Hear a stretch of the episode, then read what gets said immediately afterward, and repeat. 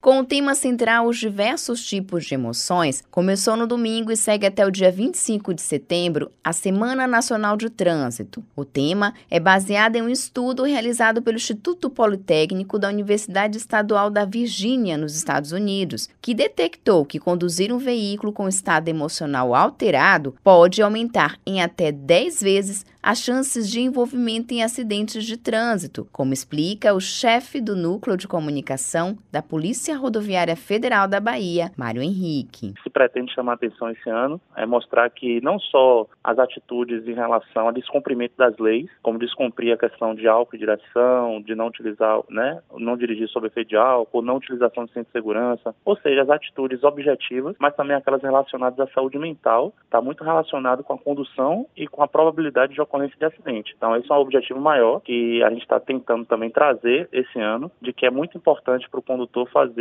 aquela, aquela utilização do veículo, aquela condução, melhor dizendo, é, estando bem emocionalmente, porque se ele estiver com estado emocional alterado, é, já foi até comprovado né, por um instituto de pesquisa dos Estados Unidos, pode aumentar cerca de 10 vezes a chance dele estar se envolvendo em um acidente de trânsito. Mário Rick lembra que a Semana Nacional do Trânsito, um evento anual com a participação dos diversos órgãos integrantes do Sistema Nacional de Trânsito, tem como objetivo envolver diretamente a sociedade em ações de conscientização sobre a necessidade da mudança de comportamento de motoristas e pedestres para um trânsito mais seguro. Que a Polícia Rodoviária Federal, durante a semana de 18 a 25, vai estar intensificando as fiscalizações, principalmente, como eu disse, em relação ao cunho educativo, está é, tá tentando aí conscientizar os condutores, mostrar para eles realmente que eles fazem parte desse projeto né, de, de construir um trânsito mais seguro e que eles precisam, junto com os órgãos integrantes do Sistema Nacional de Trânsito, ajudar mesmo a diminuir é, esses números de, de, de acidentes. De que forma? De uma forma que ele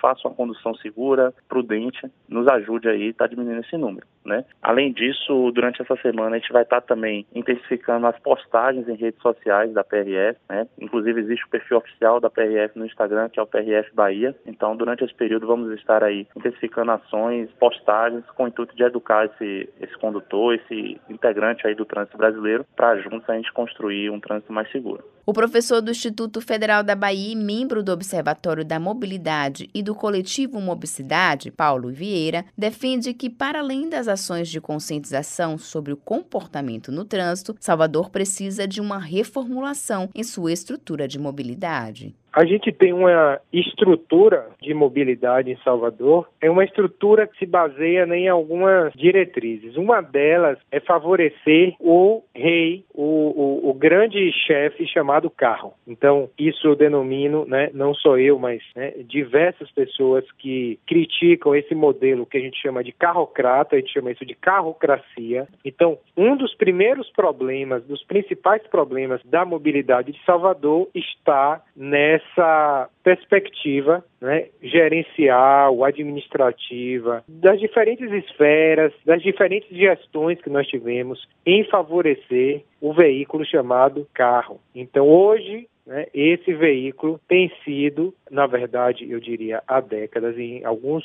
locais do mundo, ele tem perdido essa condição de rei e tem perdido o espaço para o transporte público, para o pedestre, para a bicicleta em outros locais do mundo. Aqui no Brasil, especialmente aqui em Salvador, isso ainda não chegou. O professor defende ainda a urgência de colocar o pedestre, o ciclista e o usuário do transporte público como prioridade, além da necessidade de se discutir temas relativos às estratégias de promoção de um trânsito mais humano e uma mobilidade mais sustentável a gente tem uma das piores relações veículo-população. A gente tem esse desenho urbanístico, esse legado, que eu diria assim, nefasto, que valoriza o carro, torna as ruas pouco amigáveis ao pedestre, ao ciclista, a uma mãe que está é, caminhando com criança, né? a um idoso que tem uma mobilidade reduzida.